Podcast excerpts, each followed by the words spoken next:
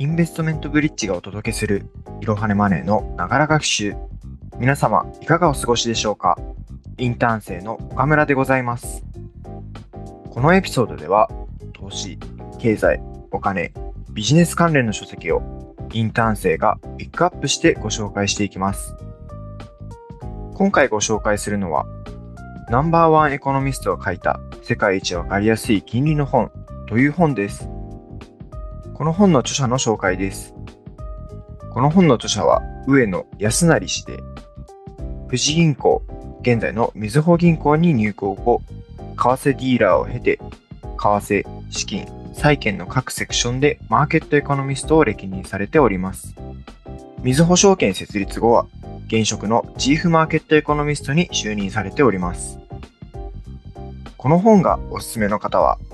債券投資や住宅ローンに興味があり、金利について詳しくなりたい人、金利を通して世界経済の現状について理解を深めたい人などにおすすめです。それでは内容の紹介に移っていきたいと思います。本書は金利が決まる金融市場の仕組みや最新事情、市場参加者の顔ぶれと動向など、経済の初心者でも金利について一から学べる内容となっています。今回は中でもパート5、金利を動かすプレイヤーたちの序盤で語られている日本銀行が行う金融政策と金利の関係についてお話ししていきます。まず、このパートの初めで紹介されているのが、金融政策決定会合についてです。金融政策の方針や政策金利の水準を決めているのは、政策委員会、金融政策決定会合です。政策委員会のメンバーは日本銀行の総裁、副総裁2人、審議員の6人の計9人です。この会合は2月、5月、8月、11月を除く年8回、そして2日間討議を行い、次回会合までの金融政策の方針を決めています。そしてこの会合では主に次のような内容が話し合われます。短期金利の誘導目標などを表す金融市場調節の方針、景気、物価の現状と見通しを話す、経済金融に関する情勢分析、そして金融政策運営の基本的なスタンスなどです。会合終了後に直ちに声明文が公表され、この金融政策が市場の金利を大きく変化させる要因の一つとなっています。次に、このパートでは、これまでの金融政策の歴史について述べられています。日本経済が長い景気低迷から脱出するよう、日銀はこの約20年間一貫して金融緩和、つまり金利を下げる政策を取ってきました。その中で日銀が行った政策を本書の中から4つピックアップしてご紹介します。まずはじめにゼロ金利政策です。1999年から IT バブルが崩壊する2001年まで、日銀は初めてゼロ金利政策を導入し、短期金利と呼ばれる無担保コール翌日物金利をできるだけ低く設定しました。この政策により、デフレと景気悪化の抑制を目標としていましたが、実際には政策開始2年後の2001年 IT バブル崩壊時に日本経済は緩やかなデフレ状態にあり、このタイミングでの政策の解除は最悪のタイミングとなってしまいました。次に日銀が行ったのが、量的緩和政策です。日銀は2001年のゼロ金利解除の失敗を認めたくはなく、次に量的緩和政策を導入しました。これにより、金融政策の誘導目標は、これまでの無担保コール翌日ものから日銀の当座預金残高に変わりました。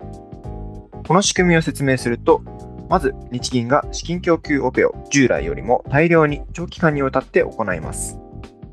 すると、日銀内の民間銀行の当座預金残高、つまり民間銀行が日銀に預けているお金が増えるため、民間銀行が企業向けの貸し出しに回せば、市場への資金供給量も増えるというのが戦略でした。しかし、実際にこの政策により景気刺激の効果が出なかったというのが大方の専門家の評価となっています。3つ目に紹介するのが、量的質的金融緩和です。黒田総裁が就任後、初めての会合で量的質的金融緩和の導入が決定されました。この目的は、物価安定の目標を2年程度の期間を念頭に置いて、できるだけ早期に実現することです。この政策の主な内容は、まずはじめに、金融市場調節の操作目標を、無担保コール翌日もの金利からマネタリーベースの量に変更し、年間60から70兆円に相当するペースで金融政策を行うことです。マネタリーベースとは、日銀が世の中に供給するお金のことで、流通現金と日銀当座預金の合計を示します。そして2つ目の内容が、長期国債買い入れの拡大と年限の長期化、ETF と J リートの買い入れの拡大です。つまり、1つ目の60から70兆円に相当するペースの金融調節、量的対応と、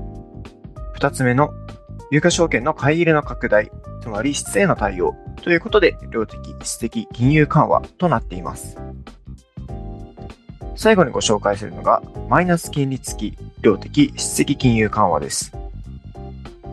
日銀は2016年2月の会合で、金融緩和強化の枠組みとして、長短金利操作付き、量的、質的金融緩和の導入を決定しました。主な内容は、一つ目に、長短金利操作、つまりイールドカーブコントロール。二つ目に、オーバーシュート型コミットメント、つまり安定的に物価安定目標2%を超えるために、マネタリーベース拡大の方針を継続することです。この政策の導入により、日銀の当座預金の一部にマイナス金利が導入され、民間の銀行は日本銀行にお金を預けていても、マイナス金利が適用されてしまうため、企業への貸し出しを増やすということを目的としていました。これらが日銀が約20年間行ってきた金融政策の一部になります。そして最後にこのパートで語られているのが出口戦略についてです。日銀はこれまでに異次元緩和の目標達成時期を幾度と先送りしています。国債買い入れ残高は膨れ上がっており、このまま緩和を続けても意味がないという声もあります。そこで注目されるのが出口戦略です。日銀は金融政策の正常化に向けて買い入れ額の縮小を進めており、テーパリングへの対応をいずれ迫られます。この出口を迎えたとき、金利がどれほど上昇し、株価が下落するかは、それは誰にも予想がつきません。なぜなら、現在の日銀ほど大規模に国債や株を購入した中央銀行は過去にないからです。このように、この本の著者でも、今後の金利を予想するのは非常に難しいと書かれております。今回は本書の中でも日銀と金利動向の関係についてお話ししました。円金利を考える上で日銀の動向を知ることは非常に重要です。2023年4月に日銀総裁が上田総裁に代わり、7月の会合では ICC 修正を発表するなど、日本の金融政策は現在大きな転換点にあると言えます。そんな金利が大きく動こうとしている今、金利を学び、自身の投資に役立てるためにも、ぜひ本書を手に取ってみてください。本日も最後までご視聴いただきありがとうございました。ぜひこの番組への登録と評価をお願いいたします。ポッドキャストのほか、X など各種 SNS においても投稿しているので、フォローもよろしくお願いします。いろはにマネーでぜひ検索してみてください。また、株式会社インベストメントブリッジは、個人投資家向けの IR 企業情報サイト、ブリッジサロンも運営しています。こちらも説明欄記載の URL よりぜひご覧ください。